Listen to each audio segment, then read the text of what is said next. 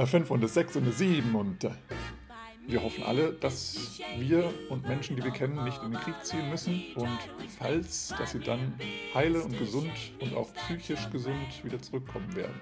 In der heutigen Episode erwartet dich ein eher geopolitisches Thema und das mysteriöse Thema Geld. Was ist Geld und was ist eigentlich das Geld der Menschen? Also, wenn du interessiert bist, höre gerne bis zum Ende zu. Aber jetzt erstmal ganz kurzer Werbeblock und dann geht es los. Viel Spaß! Du suchst eine deutsche Swingtanzschule, in der du jederzeit in deinem eigenen Tempo lernen kannst. In genau diesem Moment entsteht eine deutschsprachige Online-Swingtanzschule, in der du perfekt alleine oder auch im Paar in deiner Lieblingsumgebung zu jeder Zeit rund um die Uhr Swingtanzen lernen kannst.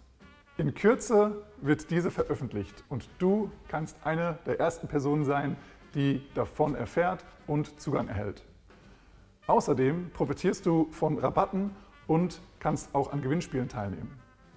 Falls du also auf dem Laufenden und schnellen Zugriff auf die Online-Swingtanzschule haben möchtest, dann klicke jetzt auf den Link und trage dich ein in den Newsletter. In diesem kriegst du circa einmal die Woche ein Status-Update mit den aktuellsten Informationen. Viel Glück, falls du auch an den Gewinnspielen teilnimmst. Herzlich willkommen beim Bei mir bist du schön Podcast Swingtanzen unterm Schwanz und dem Rest der Welt. Mein Name ist Boris und ich begrüße dich recht herzlich zu der neuen Episode Nummer 64.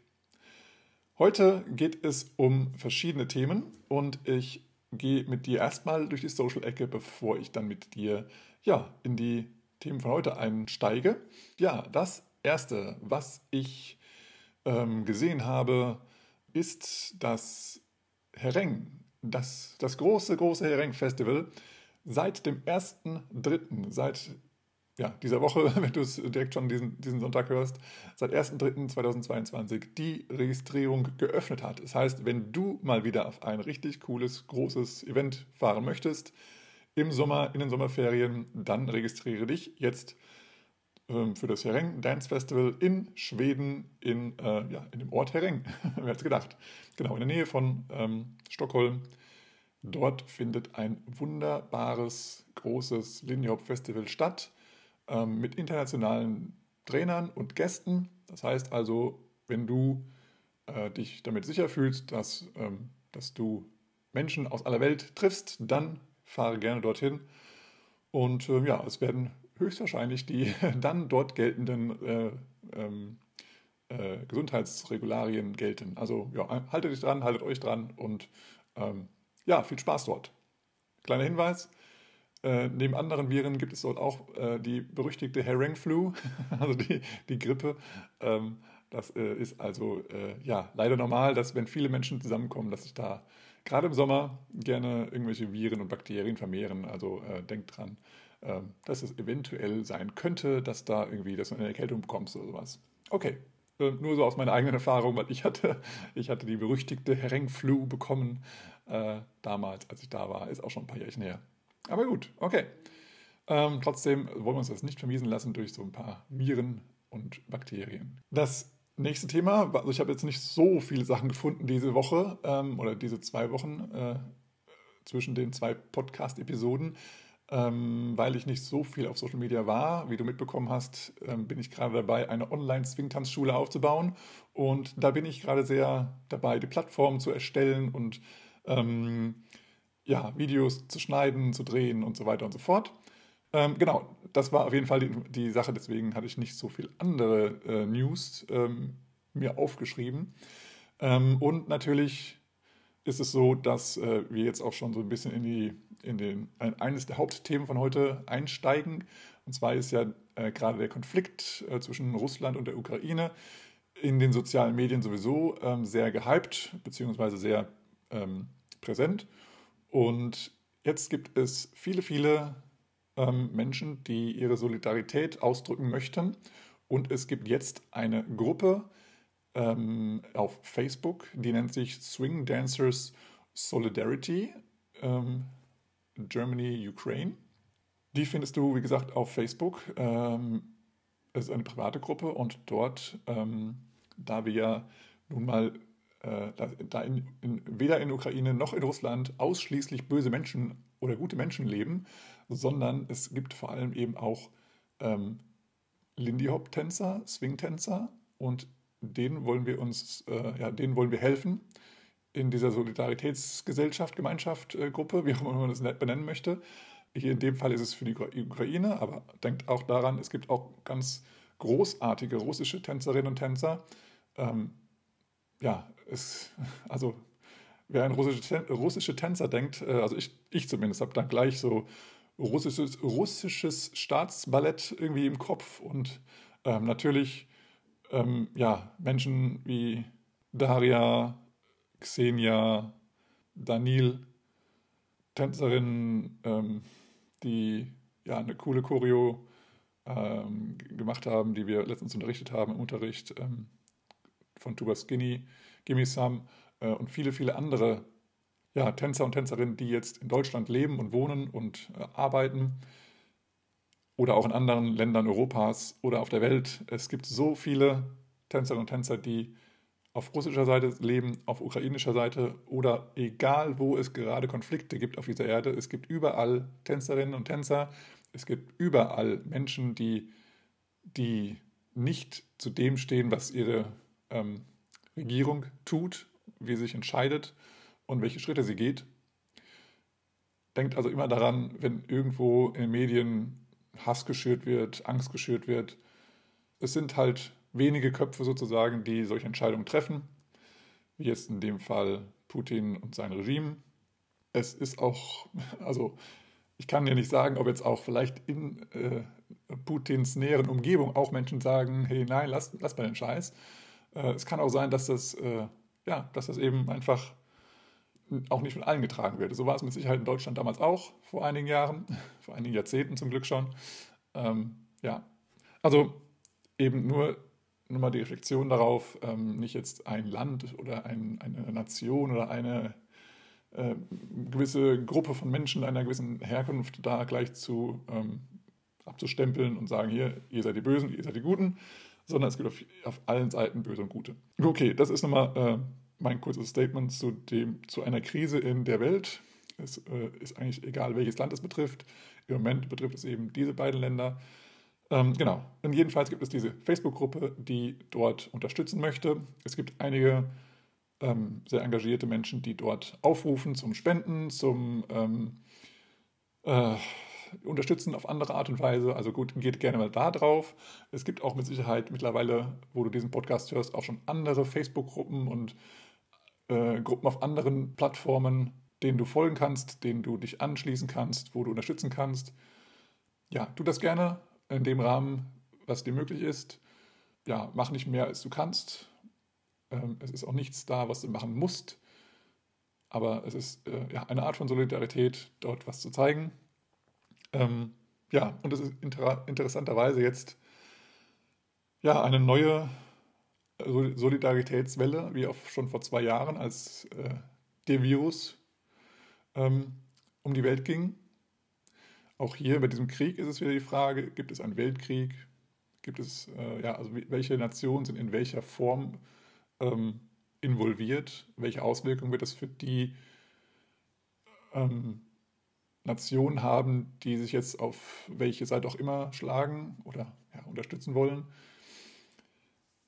Ja, also es ist mal wieder eine Sache, die zumindest die, also ich weiß nicht, ob sie, ich glaube nicht, ehrlich gesagt nicht, dass es die ganze Welt betrifft im Moment. Es ist jetzt nur, also nur in Anführungsstrichen die Länder, die jetzt gerade ähm, medial sehr stark darauf schauen und ähm, ja, ihren Fokus darauf setzen. Ich äh, nehme an, dass Länder, die entweder von der Regierung ähm, medial sehr eingeschränkt werden oder aber ähm, ja, kein, also wenig Internetbindung ähm, haben, Anbindung haben ähm, oder einfach andere Themen einfach auf dem, auf dem, Tisch haben gerade, dass die sich da jetzt nicht so drum, drum scheren. Ähm, das heißt, Weltkrieg ist mal so, ne, in Anführungsstrichen, es sind dann wahrscheinlich immer so die großen, großen Nationen mit ihren Alliierten, aber es betrifft niemals die ganze Welt. Also wie so eine kleine Schweiz, die immer sagt, so, hey, macht euer eigenes Ding, wir sind raus, wir wollen da nicht dabei sein. So gibt es auch viele andere Länder, die sagen, ey, wir haben gerade andere Probleme oder wir haben gerade andere Themen auf dem Tisch, wir wollen uns jetzt nicht irgendwo bei einem Krieg beteiligen oder auch, wir haben gar keine Mittel und ähm, ähm, Materialien, um da irgendwas zu unterstützen. Also wir halten uns da raus, ist auch nicht unser Thema. Wir haben weder mit denen oder mit denen, also mit deren oder deren Seite irgendwie ähm, irgendwelche, sagen wir mal, ähm, Handlungsverträge oder sonst irgendwas, sondern ja, halten sie dann eben einfach raus. Ähm, genau, deswegen ist auch so diese Bezeichnung Weltkrieg und, und ähm, sowas ist halt eben immer mit Vorsicht zu genießen, weil es einfach von Medien sehr groß gezogen wird, ähm, aber mit Sicherheit nicht die ganze Welt betrifft. Okay, das ist nun mal schon wieder abgesch abgeschwiffen, abge abgeschweift. ja, jetzt weiß ich gerade nicht mehr, was ich genau sagen wollte. Okay, egal. Hauptsache, du kannst gerne dort unterstützen, wo du unterstützen möchtest. Da komme komm ich jetzt zum Thema, also erstmal genau, ich war jetzt bei dem Thema äh, Virus, ist jetzt abgehakt sozusagen von den Medien äh, im Moment erstmal, zumindest zur Zeit. Und das neue Thema in den Medien heißt Krieg. Und jetzt, äh, ja, bin ich gespannt, was passiert. Ähm, das heißt, ja, es ist halt irgendwie interessant, was, was gerade passiert. Äh, jetzt ist irgendwie, das Virus ist jetzt zwei Jahre durch, äh, ist von der Zeit her sind wir jetzt auch genau bei zwei Jahren. Das heißt, jetzt ist eigentlich auch die, die, die pandemische, wie heißt das? Also die, das, die Sonder, Sonderzeit ist jetzt irgendwie auf, abgelaufen und von daher äh, muss jetzt auch ein neues Thema auf den Tisch und das bietet sich gerade an, dass da gerade was passiert. Ähm, natürlich nicht, dass es irgendwo beabsichtigt gemacht wurde, das möchte ich jetzt nicht sagen, aber ähm, es ist einfach ein neues Thema in Medien, äh, so wie immer ein Thema in den Medien ist, damit die, die Medien irgendwas zu, zu berichten haben. Ähm, aber natürlich hier, es ist äh, eine große gesellschaftliche oder menschliche Tragödie, die hier passiert und das äh, möchte ich nicht ähm, kleinreden. Genau mit dem, äh, mit dem Virus genauso. Es sind viele Leute gestorben, das ist scheiße und ähm, es ist richtig, dass da was gesucht wird, was hilft. Und ja, jetzt bin ich gespannt, ob das einfach komplett von den, vom, von den ja, Medien oder aus der Politik oder sonst wo irgendwie verschwindet, dieses Thema, weil jetzt einfach das Thema äh, was Neues ist. Ähm, und äh, ja, wie das halt sein wird. Aber zurück zu Tänzerinnen und Tänzer. Vor zwei Jahren, wie gesagt, als das mit dem Virus anfing, gab es eine große Solidaritätswelle erstmal in, in den asiatischen Ländern und dann äh, auf den andre, in den anderen Ländern, wo es dann eben weiterging, Italien, also gerade in äh, Europa dann, ne, Italien, Spanien und dann eben, als es auch in die anderen Länder übergriff, äh, wurden da auch eben Hilfsleistungen und, und ja, auch Dienstleistungen angeboten, ähm, um einfach Menschen zu unterstützen, die, ja, die jetzt da schwer betroffen sind von. Und genau ist eben hier auch so der Fall. Ähm, es wurden, als Corona unterwegs war, äh, auch Tanzschulen und Tänzer unterstützt, auch mit großen äh, ähm, Crowdfunding-Initiativen wurden viele Tänzerinnen und Tänzer unterstützt. Jetzt auch hier im Ukraine-Konflikt oder Russland-Ukraine-Konflikt, da werden auch jetzt wieder Menschen unterstützt. Ähm, und das ist eine tolle Sache und wir haben viele Solidarität und ja, im Endeffekt, es ist so, hier wir in unserer kleinen Bubble, Swing-Tänzer, wir wollen ja einfach nur tanzen, ja. Und jetzt gibt es immer wieder irgendwas, was dazwischen kommt. Ähm, es ja, bleibt spannend, wann es wieder soweit ist, wann wir wieder können, wann wir wieder dürfen. Und auch die Frage, wer traut sich dann auch noch sozusagen? Ähm, und in welcher, aus welch, in welcher Ausgangslage sind wir dann sozusagen, wenn wir das alles wieder machen dürfen, können und wollen. Ja, es ist einfach eine spannende Zeit gerade. Eine, eine klare Zeit der Wandlung und ähm, es ist einfach eine spannende Zeit. Ich bin, bin gespannt, was da rauskommt. Jetzt will ich nochmal so ein bisschen philosophischer werden oder auch, ähm, auch äh, in eine andere Richtung schauen. Geschichte wiederholt sich nicht, sondern Geschichte reimt sich. Ja, also die Geschichte ist nicht eins zu eins genauso, wie sie vor x Jahren war, also jetzt gefühlt wie vor 100 Jahren. Sie ist nicht exakt genauso, aber sie ist ähnlich. Wenn wir mal genau schauen, wir hatten die, Spa die spanische Grippe in den 20ern, jetzt hatten wir den Coronavirus, dann hatten wir den äh, Ersten Weltkrieg und wir haben jetzt wieder mal ein Thema Krieg ähm, und das in Europa. Wir hatten lange Zeit keinen Krieg in Europa. Ähm, und ich möchte mal ganz klar sagen, dass Krieg richtig scheiße ist. Ähm, und nochmal ganz kurz auf die ja, Geschichte ein, äh, drauf, drauf zu sprechen kommen. Und zwar war ja eben damals als Lindy Hop, als Swing-Tanz, als die ganze Swing-Ära und die Jazz-Ära damals in den ja, 20er, 30er Jahren so ja, ein, ein großes, ein großes, ja, es ist weder ein Revival noch ein Comeback, es war ja die große Zeit einfach, als das einfach groß war, diese Zeit, die originale Zeit. Da gab es eben auch Krieg und Armut und Krankheiten und Diskriminierungen und das, das deswegen sage ich, dass sich die, die Geschichte wiederholt. Unsere sozusagen Heroes, die, die Tänzer aus dem Savoy Ballroom, die Tänzer von Whitey's Lindy Hoppers, die Tänzerinnen und Tänzer, auf die wir jetzt zurückschauen und, denen wir so danken, dass, dass sie die, das Tanzen so weitergebracht haben und, und so entwickelt haben, dass wir da jetzt darauf aufbauen können, die hatten genau diese Probleme. Sie waren in der Zeit, wo es Krankheit gab, wo es Tod gab, wo es Armut gab, wo es Diskriminierung gab. Das heißt, sie wurden, unsere, Ten also unsere, unsere Tänzer in Anführungsstrichen, unsere Heroes, unsere Oldtimer, wurden diskriminiert ohne Ende.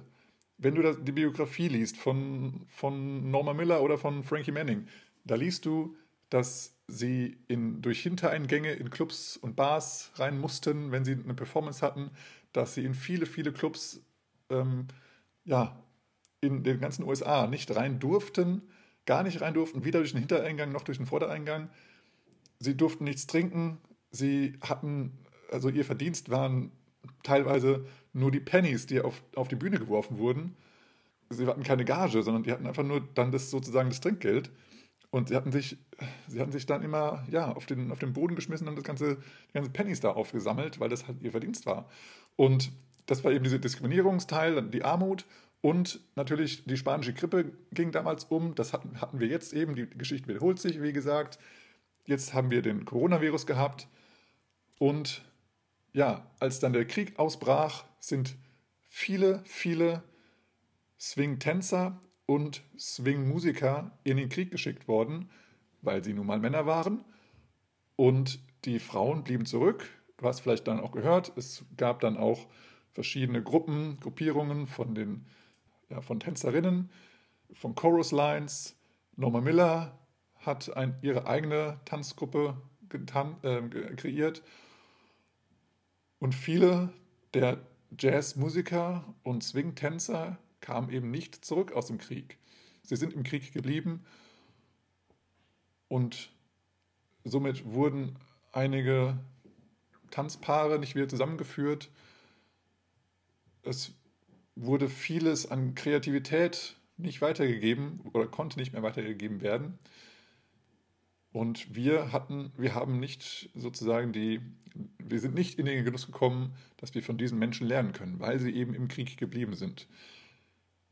Die Tragödien da hinten dran mit, mit hinterlassenen Familienangehörigen und ähm, Tanzpartnern und vielleicht auch Verträgen sozusagen, weil vielleicht schon irgendwas geschlossen wurde, was dann danach passieren darf und so weiter.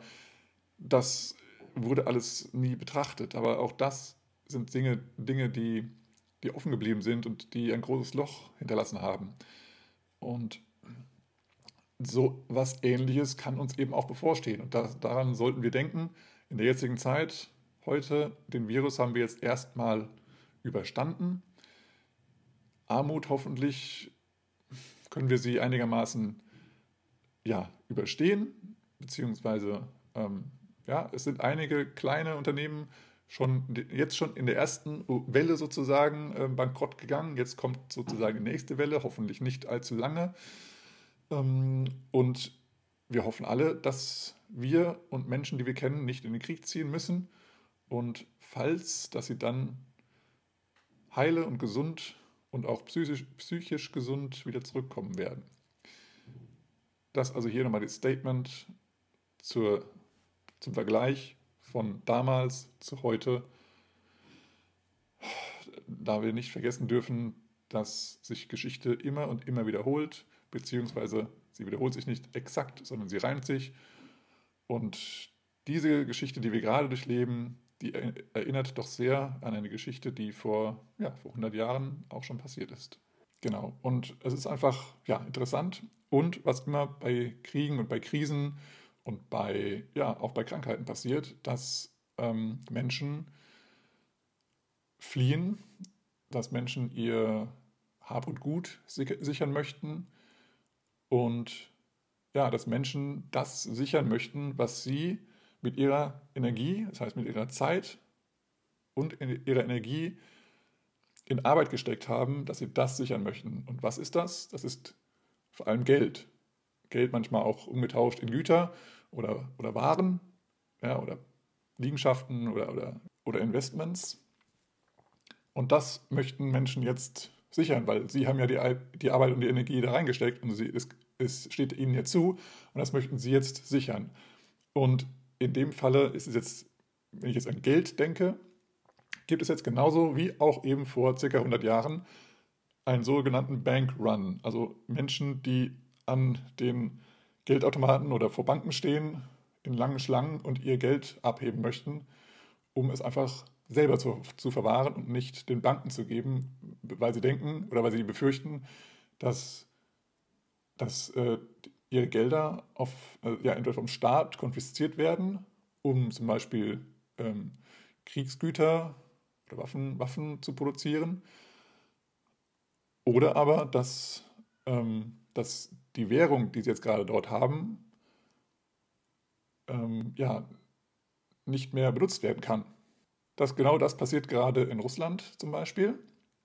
In Russland, äh, also Russland wird jetzt oder wurde jetzt, ich weiß gar nicht genau, wie der Status ist, äh, sowohl von USA als auch jetzt von Europa ähm, vom SWIFT-System ausgeschlossen. Das heißt also, dass jetzt ähm, ja, Russisch oder Menschen, die in Russland wohnen und leben, ja, keine, kein, keinen Handel mehr treiben können und ähm, auch nichts mehr aus dem Ausland kaufen dürfen. Und das betrifft natürlich nicht nur die Regierung und die, ja, die Regierungschefs, sondern es betrifft auch den ganz normalen Bürger, respektive ganz normale Swingtänzer wie du und ich, die eben in Russland wohnen. Und das kann nicht sein. Also das ist, ähm, das ist zwar versucht, den, den richtigen Weg zu gehen, aber es betrifft halt eben so viele Menschen, die damit gar nichts zu tun haben. Also es, ich weiß, es gibt ja keine Lösung dafür, aber, oder es, ja, es gibt vielleicht eine Lösung dafür, aber ich kenne sie nicht. Ähm, es müsste halt irgendwas gehen, wo dann die Entscheider, die entscheidenden Personen irgendwie sanktioniert werden, aber eben nicht das ganze Land, wo eben also ich meine, Russland ist ein riesiges Land, ja, wo eben so viele Menschen, die dort leben, einfach in Anführungsstrichen bestraft werden, ähm, obwohl sie weder diese Entscheidung getroffen, getroffen haben, noch hinter der Entscheidung stehen, äh, noch irgendwas mit dem Thema zu tun haben oder vielleicht so weit weg wohnen von dem aktuellen Konflikt, weil es einfach eben so ein riesiges Land ist, dass sie da jetzt betroffen sind, äh, ähm, aber eben ja, gar nichts dafür können und, und jetzt gar irgendwie halt jetzt auch ihre Existenz verlieren dadurch. Und das ist eben auch eben eine Sache, die sich sozusagen reimt in der Geschichte. Es gibt die Bank Bankruns, Menschen wollen ihre, ihr, ihr Geld retten. Ja, jetzt gibt es eben auch in Europa, wird jetzt, werden jetzt irgendwelche ja, Unterstützungen versprochen, die dort äh, zum Beispiel der, an die Ukraine gesendet werden sollen und zum Beispiel Waffen habe ich gehört. Ja, und dann ist die Frage, wo kommt denn jetzt diese Aufrüstung her? Also die Aufrüstung muss jetzt erstmal gemacht werden, weil Deutschland hat halt keine Waffen, so, die sie jetzt einfach rüberschicken können. Also haben vielleicht ein paar, klar, aber nicht die Menge, die jetzt in so einem vielleicht langjährigen Krieg, der jetzt uns bevorstehen könnte, auch gebraucht wird. Das heißt, Deutschland muss jetzt mal wieder Waffen herstellen. Das heißt, Deutschland muss Fabriken herstellen, die Waffen ähm, herstellen.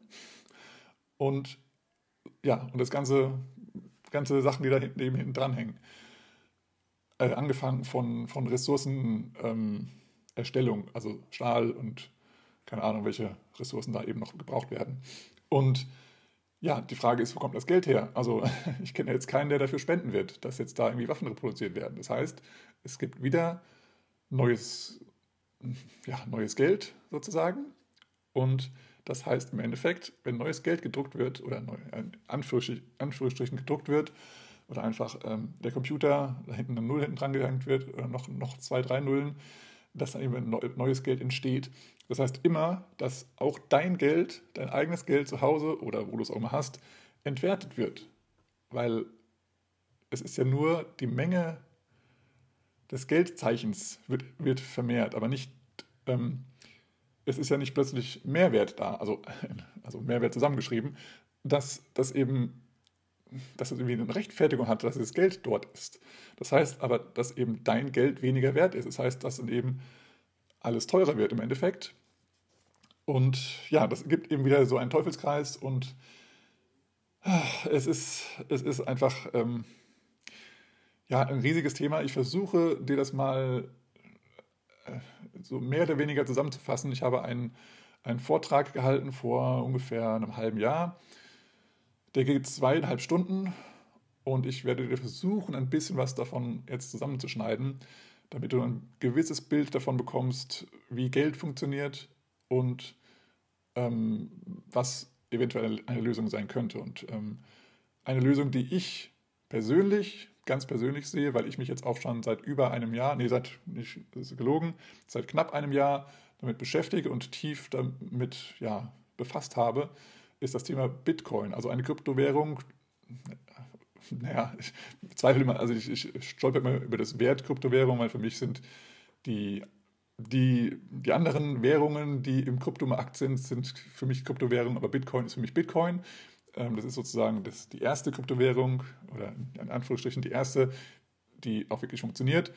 Und es ist aus meiner Sicht, aus meiner ganz persönlichen Sicht, weil ich eben auch mich da hart rein recherchiert habe, die einzige einzige richtige, dezentrale und freie ja, Kryptowährung oder digitale Währung, die auch wirklich funktioniert und funktionieren kann und auch wirklich Wert hat.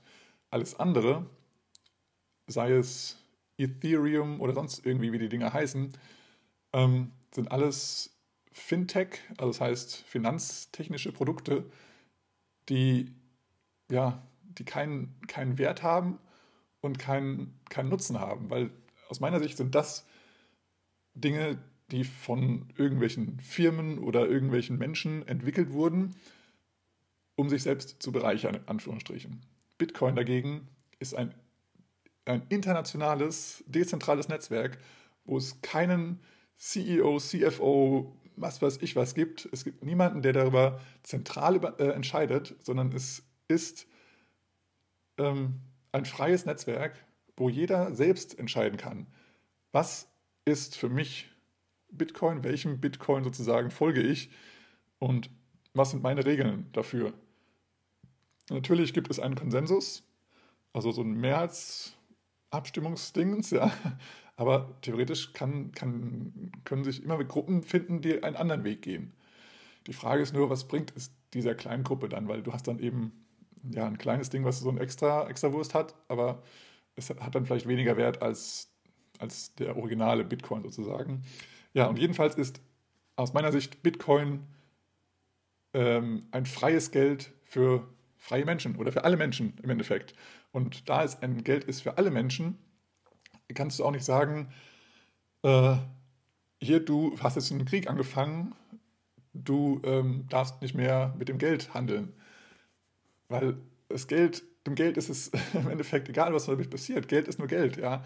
Nur die Menschen, die nutzen ihr Geld so, wie sie es halt einsetzen. Und das ist aber nicht, da ist nicht das Geld dran schuld, da ist nur das, der Mensch dran schuld, der das Geld für irgendwas einsetzt. Ja, ähm, das heißt, irgendwelche Glaubenssätze, die, die, du vielleicht in deinem Kopf hast, wegen Geld ist böse und, und äh, Reiche sind böse und sonst was, ist, ist nicht die Wirklichkeit. Ja? Also überleg doch nochmal, was ist denn mit Geld? Geld kann doch nichts dafür, dass es eingesetzt wird für, für böse Dinge oder für Dinge, die, denen, denen du nicht zustimmst. Ähm, äh, ja, genau. ist, äh, nicht, nicht, dass ich mich in Rage spreche. Ähm, es ist so, dass aus meiner Sicht Bitcoin ähm, für die Ukrainer und für die Russen, die nichts mit dem ganzen Scheiß in Anführungsstrichen oder nicht in Anführungsstrichen, sondern doppelt unterstrichen, ähm, zu tun haben, dass das aus meiner Sicht Bitcoin eine sehr gute Lösung ist, damit der Wert, den diese Menschen haben, erhalten bleibt. Ja, Bitcoin ist immer noch volatil, aber aus meiner Sicht ist Bitcoin immer noch stabiler als im Moment viele, viele, viele Währungen wie der US-Dollar, der Euro oder der russische äh, Rubel. Aus meiner Sicht könnte da jetzt in nächster Zeit einiges passieren mit, den, mit diesen ja, Fiat-Währungen, wie das heißt, also diese normale Papiergeldwährung sozusagen, die wir so kennen, ähm, weil eben im Krieg immer wieder da was passiert. Und es kann sein, dass jetzt der, der Rubel äh, da jetzt sehr viel an an Wert verlieren wird, weil jetzt eben diese Sanktionen dastehen. Und demnach hat auch der ganz normale Bürger in Russland jetzt ein Problem. Weil weder können sie jetzt Dinge aus dem Ausland kaufen, also jetzt denke ich jetzt mal an, an vielleicht an Firmen in Russland, die können also keine, keine ich, weiß, ich weiß nicht genau, was da genau äh, jetzt äh, beschlossen ist, aber ich nehme an, dass sie weder Importe noch Exporte noch irgendwie richtig durchführen können. Ähm, und plus ihr ja, persönliches Geld und auch das Geld der Firma wird einfach weniger wert, weil eben die Inflation steigt von dem Rubel. Und das ist ja ein doppeltes Lose-Lose-Szenario. Ähm, und da kann eben Bitcoin aus meiner Sicht ähm, ja, ein deutlich stabileres und ein deutlich besseres Geld sein, ähm, was eben den Wert erhält. Weil, wie gesagt, vorhin, wenn wir jetzt zum Beispiel als EU ähm, der Ukraine als Beispiel ein äh, ja, also Waffen versprechen und da jetzt einiges ähm, ja, herstellen müssen und einfach viel kreieren müssen. Da, da, da, vermehren wir unser Geld, also den Euro, in der Eurozone. Bei Bitcoin ist das nicht möglich, weil bei Bitcoin ist es von, auch von der Entstehung von Bitcoin her, war es schon klar, dass es maximal knapp 21 Millionen Bitcoin geben wird. Nicht mehr und nicht weniger.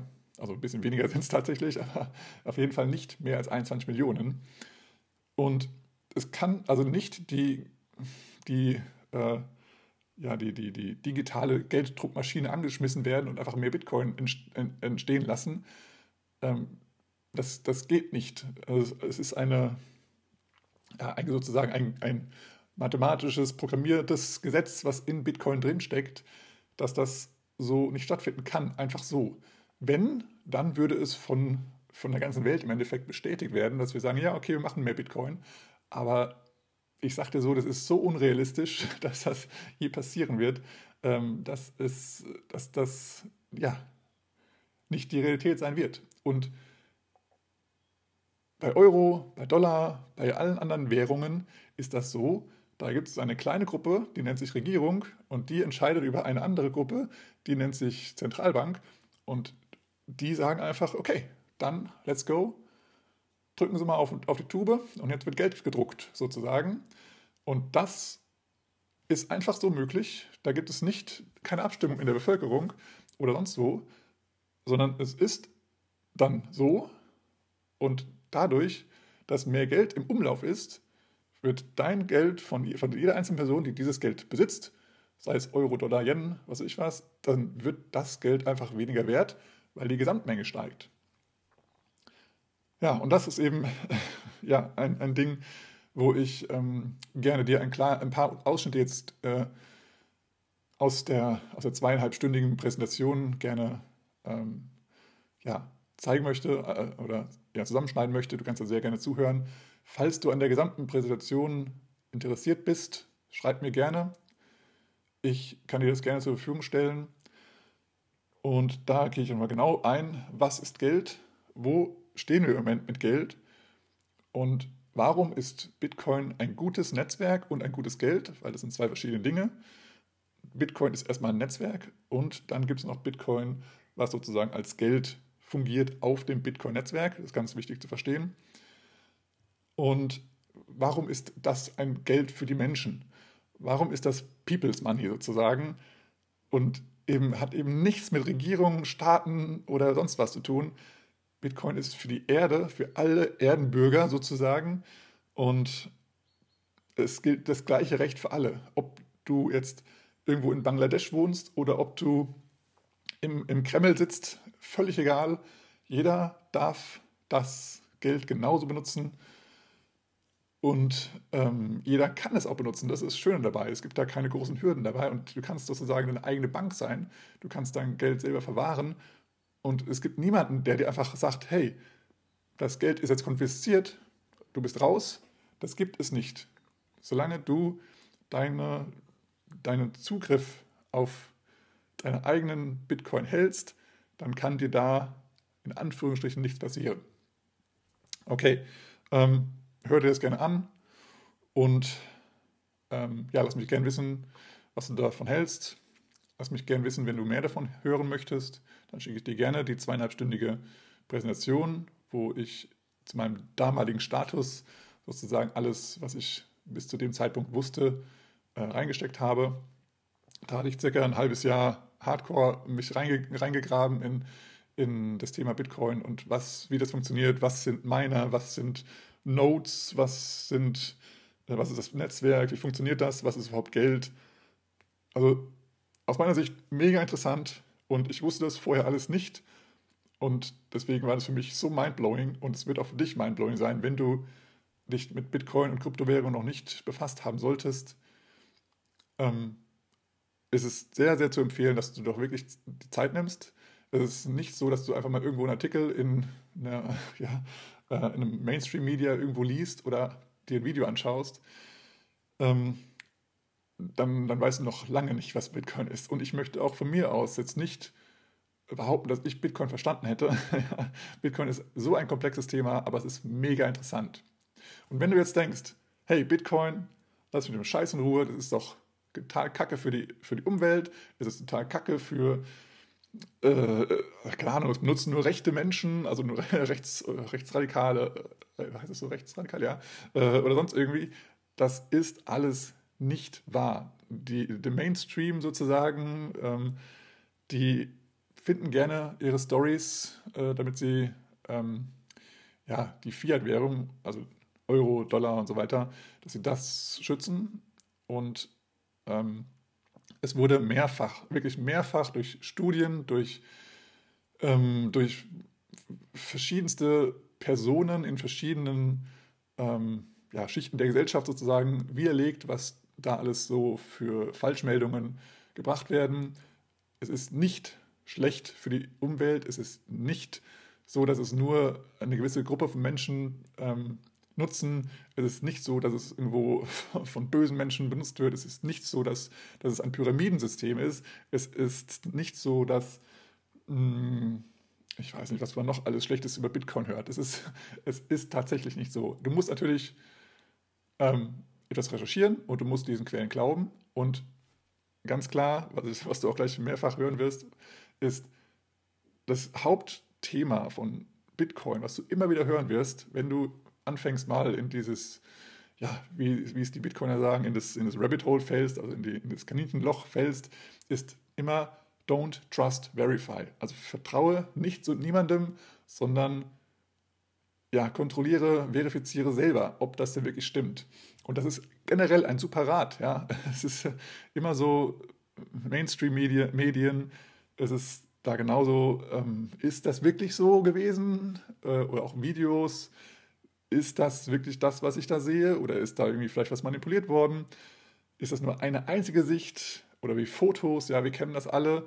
Ähm, damals in, äh, wo war das in, äh, war das in Hamburg oder war das in Paris? Weiß gar nicht, wo dann eben die, die gesamte, äh, was war das, die Regierungseliten durch eine Straße zogen und da gemeinsam vor einer Demonstration geschlossen gelaufen sind und dann äh, war das Bigger Picture, also das Bild von, von weiter weg, da sah man, dass es nur ein kleiner, kleiner Seiten, Seitenstraße war und gar nicht die große Straße, wo das eigentlich sein sollte, dass es also fake war. Ähm, und ja, all solche Dinge. Don't trust, verify. Auch was ich dir sage, glaube nichts, sondern überprüfe selber. ähm, mach dir ein eigenes Bild, aber sei erstmal selbstkritisch gegenüber dem, was du selber gehört hast. Ist das jetzt wirklich so, was ich äh, ja, bis jetzt über Bitcoin zum Beispiel weiß? Oder ist es wirklich so, was ich gerade über den Ukraine-Russland-Konflikt weiß? Ist das alles so? Oder ist da vielleicht noch eine andere Sichtweise dahinter, davor, daneben, ähm, dem, der auch vielleicht wahr sein könnte? Ja, Bitcoin fixes this. Das ist ein, eigentlich ein Meme, aber im Endeffekt, ähm, in dem Fall hier trifft es ganz gut zu. Und zwar hier für das Thema Menschenrechte, für das Thema Armut, äh, finanzielle Verteilung, ähm, ja, die Ankurbelung der Wirtschaft, Sparen. Ne, wenn, wenn die Menschen eben weniger ausgeben müssen für, für Geldtransfer, haben sie die Möglichkeit zu sparen. Flüchtlinge. Ähm, zum einen kann dadurch, dass eben die Menschen in der finanziellen Situation gestärkt werden, es dazu sein, dass sie zumindest finanz also aus der wirtschaftlichen Seite nicht mehr flüchten müssen.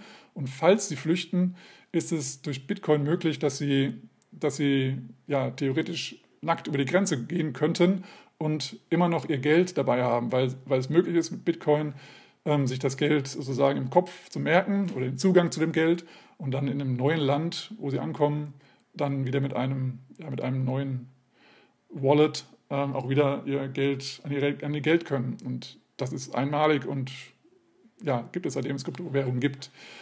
Dann gibt es natürlich auch äh, Staaten, die militärisch geleitet werden. Da ist äh, die Möglichkeit, sozusagen ein Opt-out zu machen und sagen, okay, jetzt wenn das Militär hier übernimmt, dann gehe ich. Äh, Bank the Unbanked sozusagen, also jeder bekommt ein Bankkonto, aber eben nicht unbedingt bei einer Bank, sondern jeder ist äh, sozusagen die eigene Bank.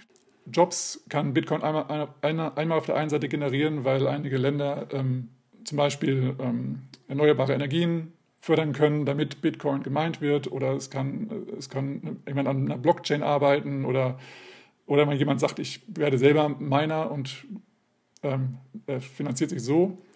Die Geldentwertung, da kann Bitcoin entgegenwirken, gerade bei ähm, Ländern, die eben eine sehr hohe Inflation haben. Bei einer Hyperinflation genau dasselbe Thema.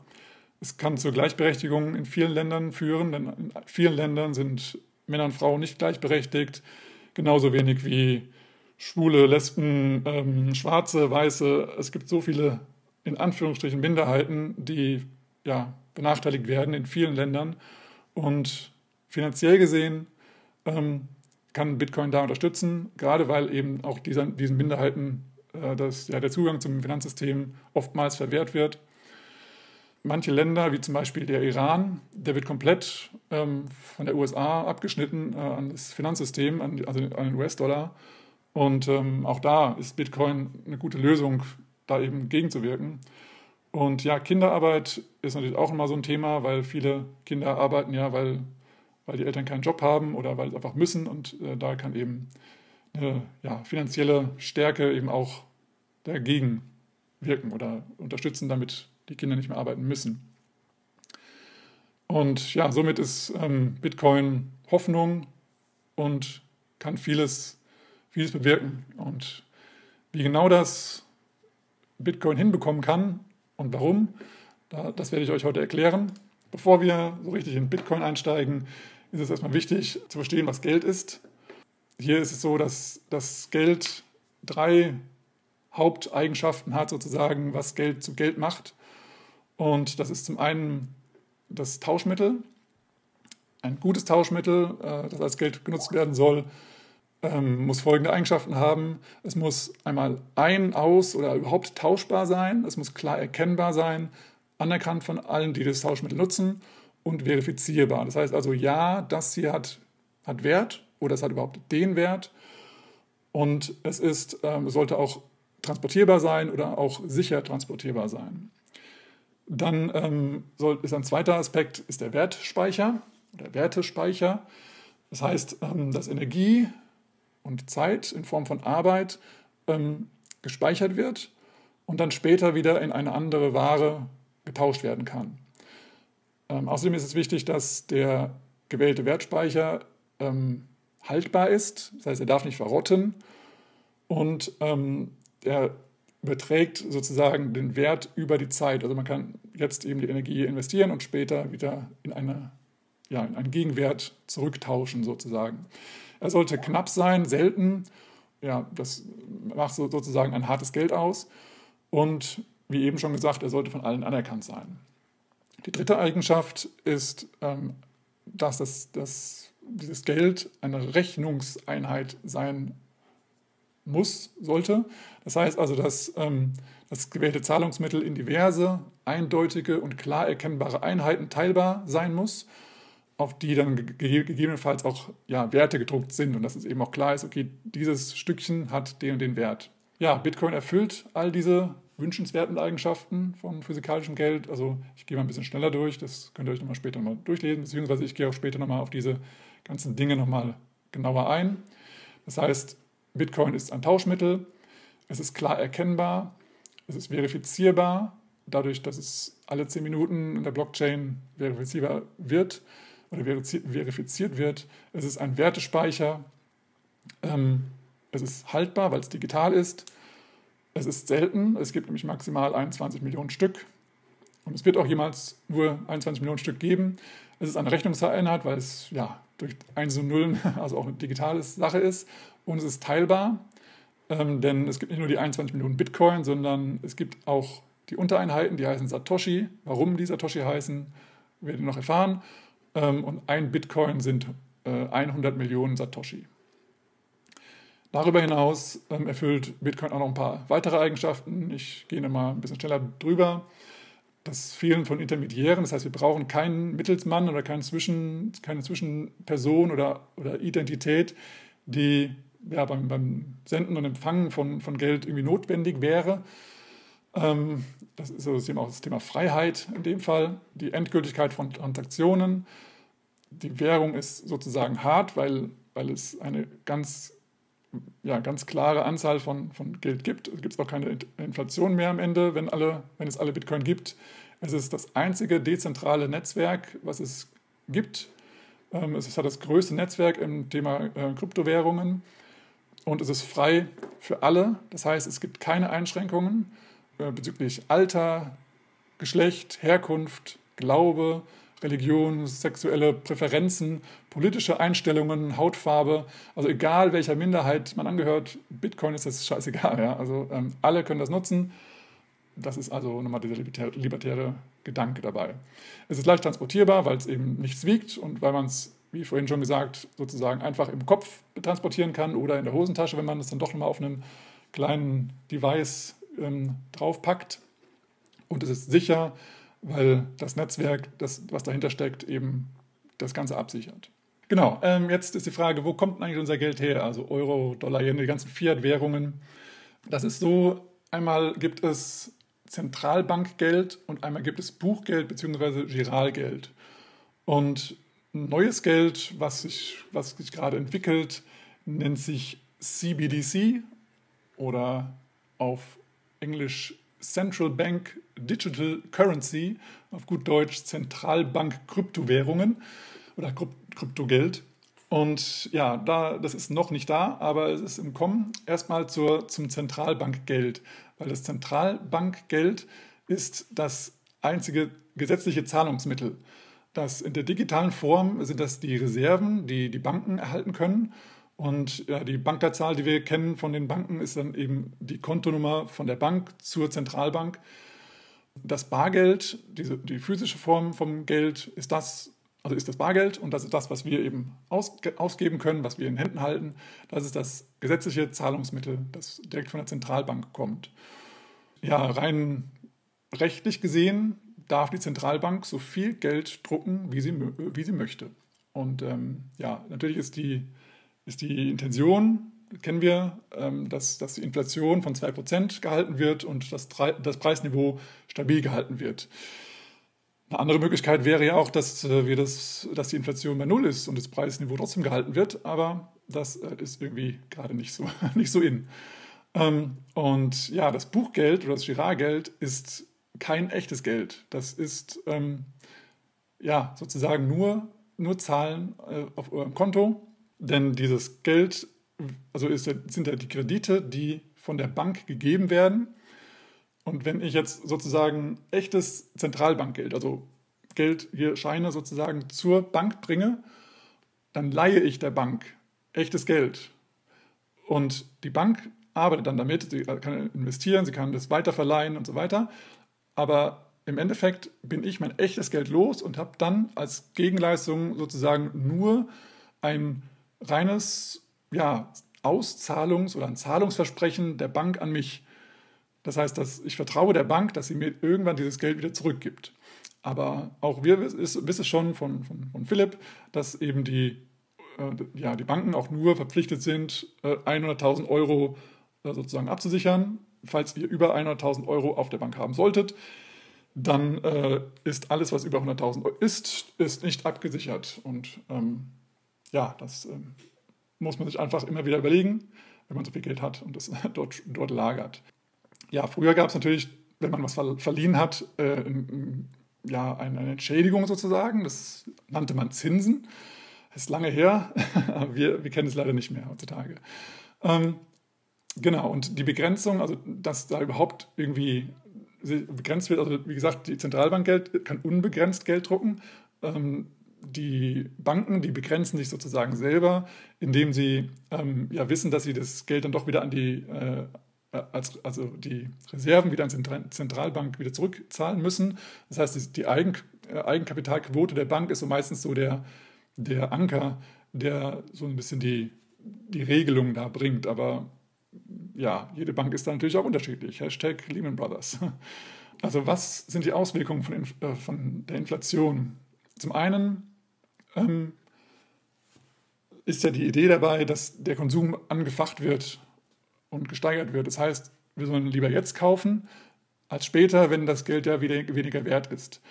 Das Ganze führt zur Überproduktion, ähm, zu ja, einer, einer Wegwerfgesellschaft, die Müllberge wachsen, ähm, es wird dauernd neu produziert, das heißt, die Ressourcen werden abgebaut und ja, bezüglich der Globalisierung, also es führt zur Globalisierung, aber im negativen Sinne, dass eben ja, die ganzen Produkte von A nach B transportiert werden, um hier nochmal äh, das einzufärben, das Kleidungsstück und hier nochmal einen Button dran zu kleben und äh, im anderen Land dann nochmal ein Etikett reinnähen.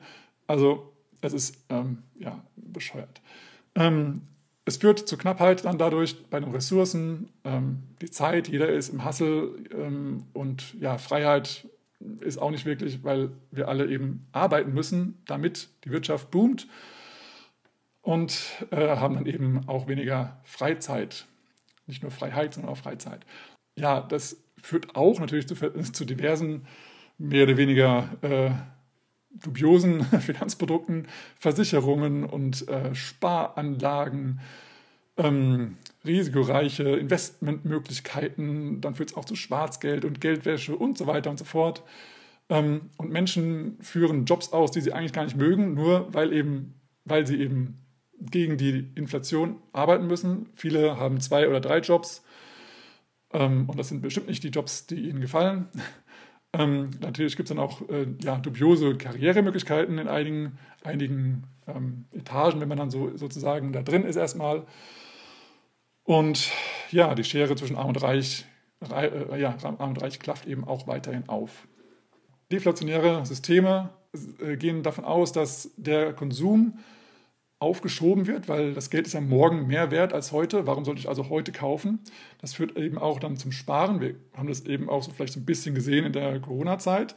Also gut, manche haben auch äh, die Baumärkte leer gekauft, aber viele haben auch gesagt, ich, ich spare erstmal. Nicht, dass wir jetzt eine Deflation hatten, aber zumindest haben wir das schon mal wahrgenommen. Ähm, dann ist die Idee dabei, dass, die, dass der Wert der Produkte steigt, weil wir wollen ja jetzt keinen billigen Plastikscheiß sozusagen kaufen von dem Geld, von unserem Geld, was ja morgen mehr wert ist. Und deswegen ähm, wird davon ausgegangen, dass eben die Produkte wertvoller werden und wir dann trotzdem weiterhin kaufen, weil wir wollen ja trotzdem, sagen wir mal, ein neues Handy haben, vielleicht aber nicht nach einem Jahr schon, sondern vielleicht dann nach drei Jahren. Aber wir wollen ja mit der äh, ja, Evolution der Technologie gehen sozusagen. Wir wollen ja schon das Neueste haben, aber oder ein neueres Modell haben, aber es muss ja jetzt nicht jetzt nur, weil die Kamera nochmal äh, doppelt so viel Pixel hat oder sowas, dass es dann deswegen gekauft werden muss, sondern man überlegt sich das nochmal, weil, wie gesagt, am nächsten, im nächsten Jahr sozusagen ist ja das Geld noch viel mehr wert oder noch, je nachdem, wie hoch die, die Deflation ist. Aber das ist so die Idee dabei.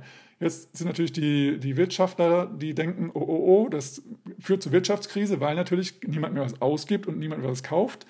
Aber da ist auch so das Henne-Ei-Problem. Ähm, ist äh, die Deflation jetzt wegen der Wirtschaftskrise oder ist die Wirtschaftskrise wegen der Deflation? Das ist auch noch nicht ganz klar geworden, sozusagen.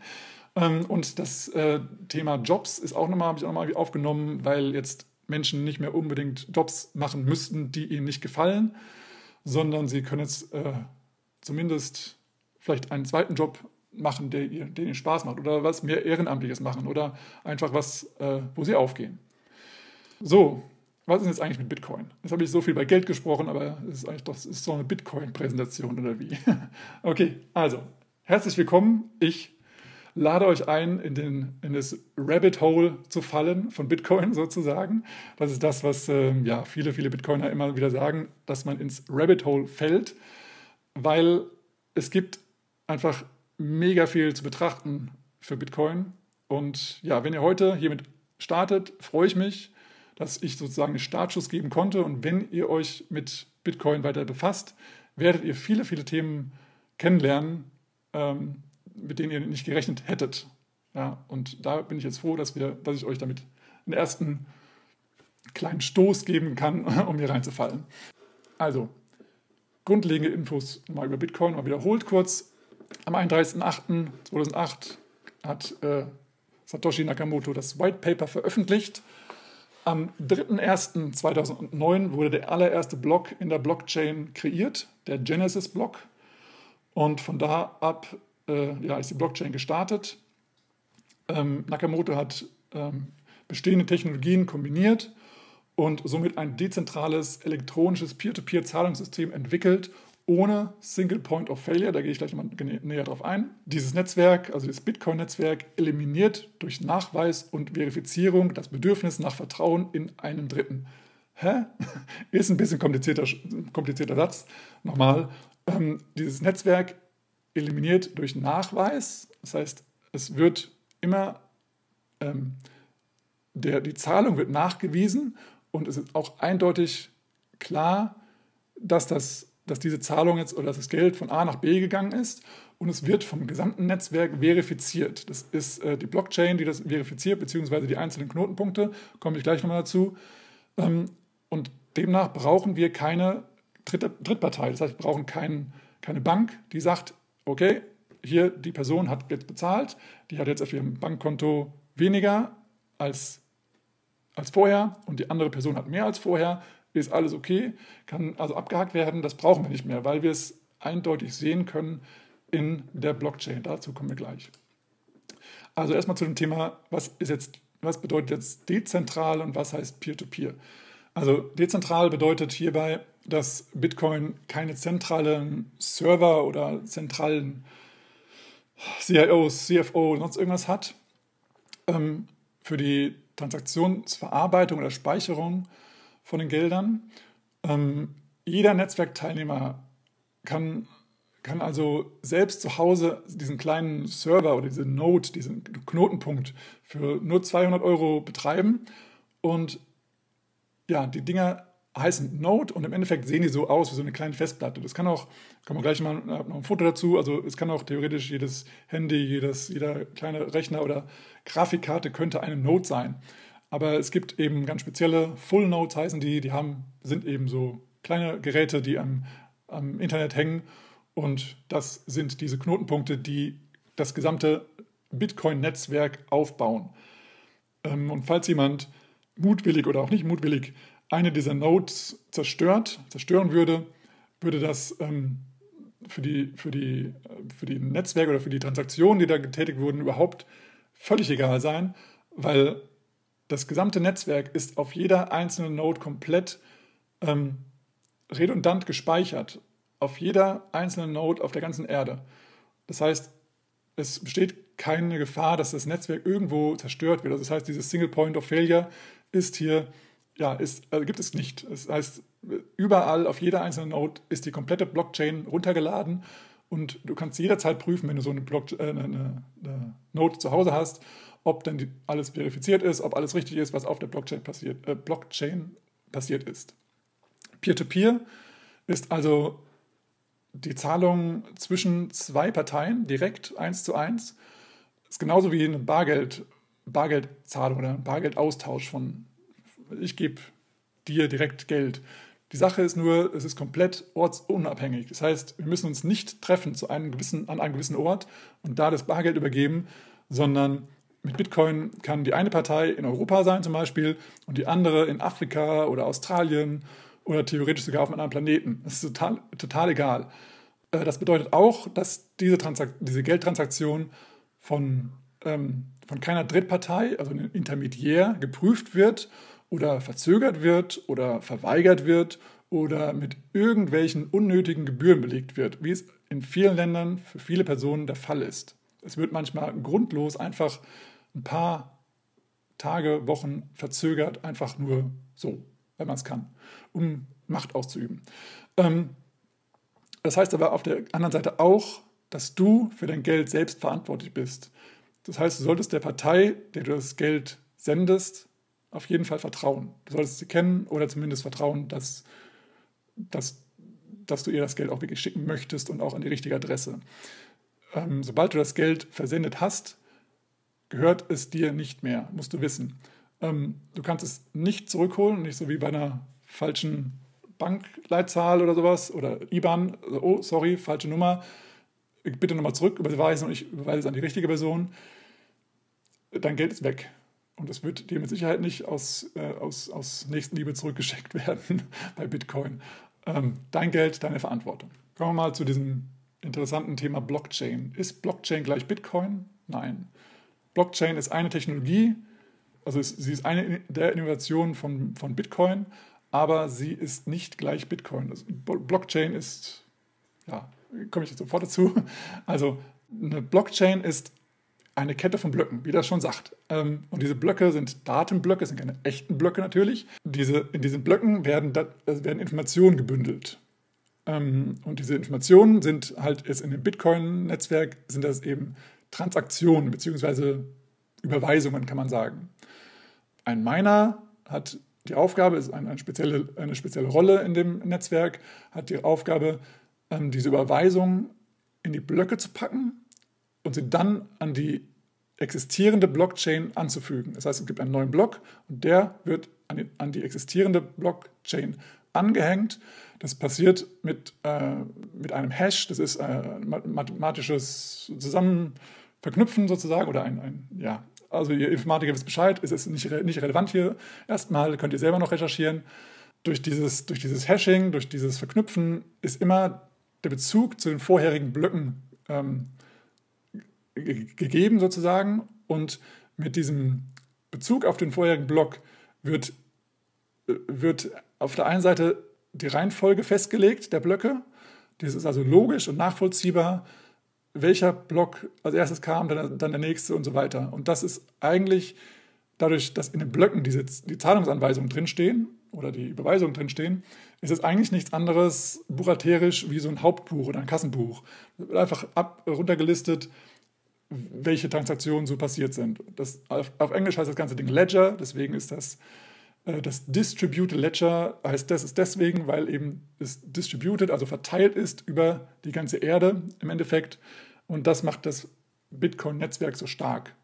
Das hier ist nochmal das Thema Proof of Work. Das haben wir auch schon besprochen, dass der Miner eben Energie und Zeit investieren muss. Und das ist eben die, der Beweis, dass er das getan hat. Und das ist eben auch das Starke an Bitcoin, wenn jemand einen Betrugsversuch machen möchte und einen falschen Block kreieren möchte, um da, keine Ahnung, zum Beispiel jetzt sagt, ich, ich bekomme für diesen Block 100 Bitcoin, dann muss er so viel Zeit und Energie aufwenden und wenn er Glück hat, findet er den nächsten Block. Ähm, aber wenn dann eben alle anderen Full Nodes sagen oder also Knotenpunkte sagen, hier, den nehme ich nicht an, dann hat er halt diese ganze Arbeit und Energie umsonst reingesteckt. Und ja, nochmal Don't Trust Verify, das heißt nochmal, ähm, wie gesagt, jeder Block, der von einem Miner gefunden wird, wird verifiziert. Hier nochmal ein bisschen bildlich dargestellt. Ihr seht hier, äh, hier oben findet jemand einen Block, er gibt es die Information am Netzwerk. Alle anderen fügen das ihrer Node oder ihrem, also dem Block der Blockchain bei und sagen, ist okay. Dann hier der nächste findet einen Block, alle sagen, ist okay. Dann findet der hier einen Block, sendet es wieder ans Netzwerk, informiert alle darüber und alle sagen, ist okay. Und das eben über die ganze Welt verteilt.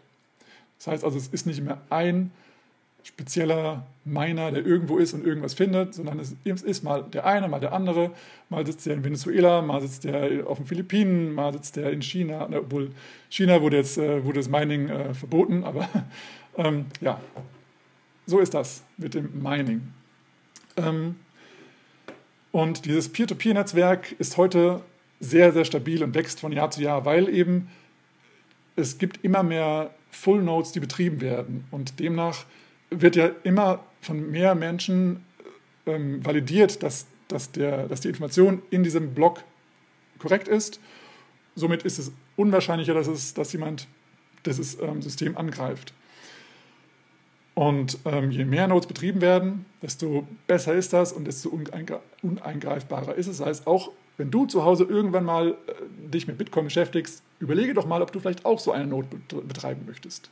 Also zum einen ist das Wallet da, um Bitcoin zu empfangen zu können und senden zu können. In Anführungsstrichen bewahrst du auch deine Bitcoin auf so einem Wallet auf. Aber nur in Anführungsstrichen, weil man muss wissen, dass alle Bitcoin also dass kein einziger Bitcoin jemals die Blockchain verlässt.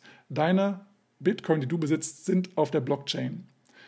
Du besitzt niemals deine Bitcoin in irgendeiner Wallet oder irgendwo anders. Die sind immer in der Blockchain. Was du besitzt, ist eigentlich der Zugang dazu. Das heißt also, ein Wallet, auf gut Deutsch ein Portemonnaie, ist eigentlich gar kein Portemonnaie, sondern es ist ein Schlüsselbund. Und der Schlüsselbund besteht aus dem öffentlichen und dem privaten Schlüssel. Ja, das heißt aber auch, dass die, dass du die Eigenverantwortung hast. Du, verantwort, du verwaltest dein eigenes Geld selber. Nochmal haben wir eben schon gesagt, wenn du dein Geld versendest, ist es nicht mehr dein Geld. Ähm, und dann gibt es einmal den Public Key. Das ist der öffentliche Schlüssel auf Deutsch. Das heißt, das ist die Adresse, sozusagen wie dein Bankkonto oder deine IBAN ähm, wenn man es mal so analog versucht zu analogisieren zu, einem, zu einer Bank. Und der Private Key ist sozusagen dein PIN zu deinem Bankkonto, nur halt ein bisschen äh, kryptografischer. Und ähm, das heißt also, dass du deinen Private Key niemals, niemals, niemals ver verlieren solltest oder darfst. Und äh, den musst du immer geheim halten. Und als Gedächtnisstütze gibt es sozusagen einen Mnemonic oder ein Seed Phrase, hört sich fancy an, sind aber im Endeffekt entweder 12 oder 24 Wörter, je nach Anbieter. Und aus diesen 24 Wörtern ähm, kannst du wie so aus Samen wieder neuen, deinen neuen Bitcoin-Baum wachsen lassen. Das heißt, wenn du, wenn mal zum Beispiel deine, deine Wallet ähm, zerstört wird, kaputt geht oder du es verlieren solltest, solange du deine Seed Phrase noch weißt, deine 24 Wörter noch weißt, kannst du ein, eine neue Wallet bestellen oder in deinem Handy eine neue Wallet installieren und kannst diese Wörter dort wieder eingeben und dann hast du immer noch den Zugriff auf deine Bitcoin. Das heißt also, diese 24 Wörter sind das Allerwichtigste, was du niemals verlieren solltest, vergessen solltest und wo du dir auch mindestens ein Backup machen solltest. Aber ein Backup, ganz wichtig, solltest du ausschließlich analog machen. Das heißt, mit einem analogen Stift auf einen analogen Zettel schreiben. Du kannst es aber auch, ähm, wie es einige machen, auf Stahl, äh, Stahlplatten stanzen. Das ist dann nochmal sicherer gegen Feuer, gegen Wasser, gegen Licht. Also es verbleicht auch nicht und so. Nochmal gesagt, du solltest niemals deine Seed Phrase oder deinen privaten Schlüssel digital speichern. Weder als digitales Foto abfotografieren, noch als TXT-Datei irgendwo abspeichern auf deiner Festplatte oder sowas. Niemals in der Cloud speichern, niemals mit Steuerung C, Steuerung V irgendwo hinkopieren, weil diese äh, Zwischenspeicher, die können von diversen Programmen ausgelesen werden und dann sind sie ganz schnell weg, deine, deine Bitcoin oder deine, deine, deine Schlüssel dazu. Das ist extrem wichtig dabei. Darauf müsst ihr achten. Und hier nochmal dieser wichtige Punkt: Not your keys, not your coins. Das ist ein Spruch, den ihr immer wieder hören werdet, wenn ihr euch mit Bitcoin befasst. Not your keys, not your coins. Wenn du deine Schlüssel nicht hast, deine privaten Schlüssel vor allem nicht, dann sind es nicht deine Bitcoin. Ähm, und hier gibt es noch eine Hardware-Wallet. Und diese hier kann ich empfehlen. Das ist die Bitbox 2. Die Gefahren von Bitcoin oder für Bitcoin. Was äh, ein Vorteil ist, ist auch ein Nachteil. Bitcoin ist noch sehr jung. Es ist erst zwölf Jahre alt. Als Währung sehr, sehr jung. Und ja, wir sind die Early Adopters. Sind wir es wirklich oder sind wir schon spät dran? Werden wir dann in der Zukunft sehen, ob wir dann jetzt vielleicht doch die sind, die am Letz als letztes eingestiegen sind oder ob wir wirklich die sind, die früh eingestiegen sind. Ähm, und ja, die Regulierung der Staaten. Und zwar ist es nämlich so, dass ja jeder Staat, also gerade China, hat jetzt das Mining verboten in ganz China. Das heißt, die ganzen Miner, die die ganzen Farmen dort hatten, sind jetzt, mussten alles ausschalten, alles abbauen und sind im Moment dabei, alles zu verschiffen und in anderen Ländern wieder aufzubauen. Ähm, das heißt also, da, da, ist jetzt mal im Moment sozusagen die Sicherheit vom Netzwerk ein bisschen geschmälert worden, aber es gibt natürlich auch genug, genug andere Miner, aber es ist einfach so, dass die Chinesen auch am meisten gemeint haben und jetzt sind sie gerade dabei umzuziehen, weil sie in China nicht mehr ähm, meinen dürfen und auch ähm, in, äh, in Europa ist auch bezüglich des Geldwäschegesetzes ähm, auch noch gerade ja, in Verhandlungen, sage ich mal, dass es eventuell kommen könnte, dass wir als Normalbürger sozusagen gar keine privaten Wallets mehr halten dürfen. Also das, was ich euch vorhin erzählt habe über die Wallets, könnte verboten werden. Und das heißt, es könnte sein, dass jemand, das gesagt wird hier, nutzt bitte die staatliche, Wallet, die wir hier erfunden haben und die, äh, nicht erfunden haben, aber die wir hier zur Verfügung stellen und damit wir auch wissen, wer dahinter steckt, so dass wir auch wissen, ja, wer, wer wie, wie, viel Geld hat. Im Endeffekt so, wie, wie es auf dem Bankkonto jetzt auch schon ist, da kann man ja auch einfach sehen, wie viel jeder hat. Ähm, das sind so Regularien, die kommen könnten. Ähm, genau, und die 51%-Attacke ist natürlich die, die größte Gefahr für Bitcoin. Das heißt, wenn ein Mining-Pool ähm, mehr als 51% ja, der Mining-Power hat, könnten sie ja sozusagen sind die die einzigen, die neue Blöcke erfinden, äh, also erfüllen oder erfinden können und dann eben der Blockchain anhängen können. Und wenn das so sein würde, dann würde sie, würden sie natürlich einen falschen Block kre kreieren, dann mit dem neuen falschen Block den alten falschen Block mal verifizieren und so weiter und so fort. Das heißt, dann würden sie sich selber ganz viel Geld in die Tasche scheffeln. Aber erstens ist das, Bitcoin, äh, das, das Netzwerk mittlerweile viel zu groß.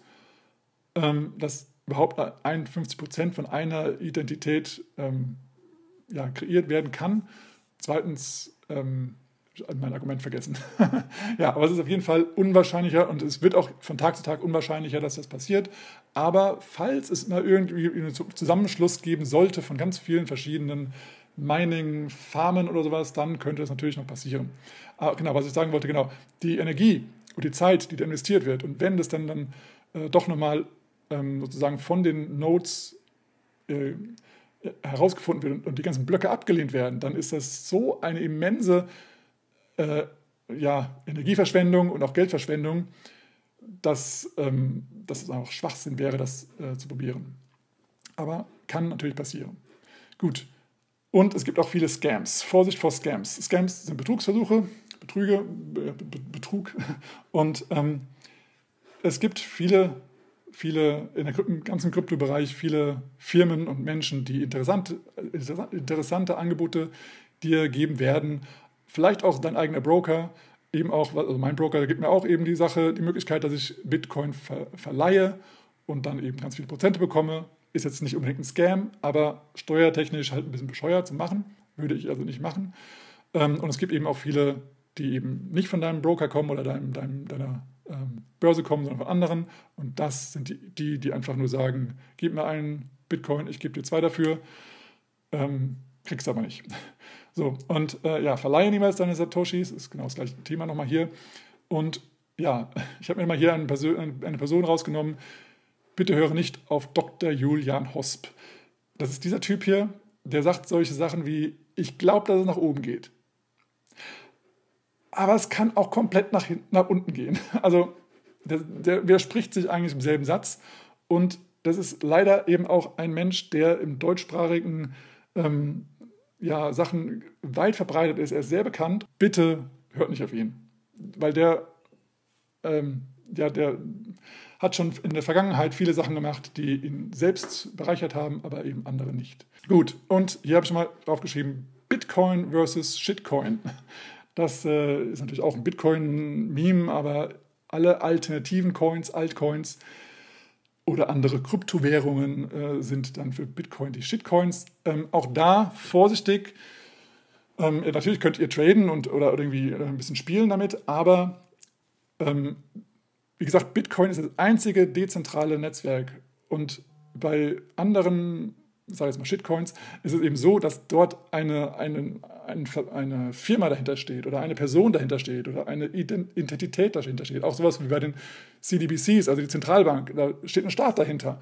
Ähm, achtet immer darauf, wer steckt dahinter und was hat diese Person vielleicht führt die im Schilde sozusagen. Ja? Was ist die Idee dabei? Und oftmals haben eben gerade bei sowas wie äh, Ethereum oder sowas, hat eben dann eine Person schon mal 50 Prozent der Coins. Und es ist in der Vergangenheit schon sehr oft passiert, dass irgendwas aufgeblasen wurde und dass sich dann eben derjenige mit den meisten Coins eben dann, äh, ja, also dann aus dem Staub gemacht hat. Und gerade, ich möchte es mal sagen, es ist auch oftmals im Munde, gerade dieses, äh, diese Meme-Coin, äh, der Dodge, äh, wie heißt der Dogecoin? ja, ich glaube, der ist ein kompletter Schwachsinn. Das ist ein Meme, der, der sollte eigentlich auch Schwachsinn sein. Durch Elon Musk wurde er sehr viel wert, aber er ist einfach Quatsch, also lasst die Finger davon.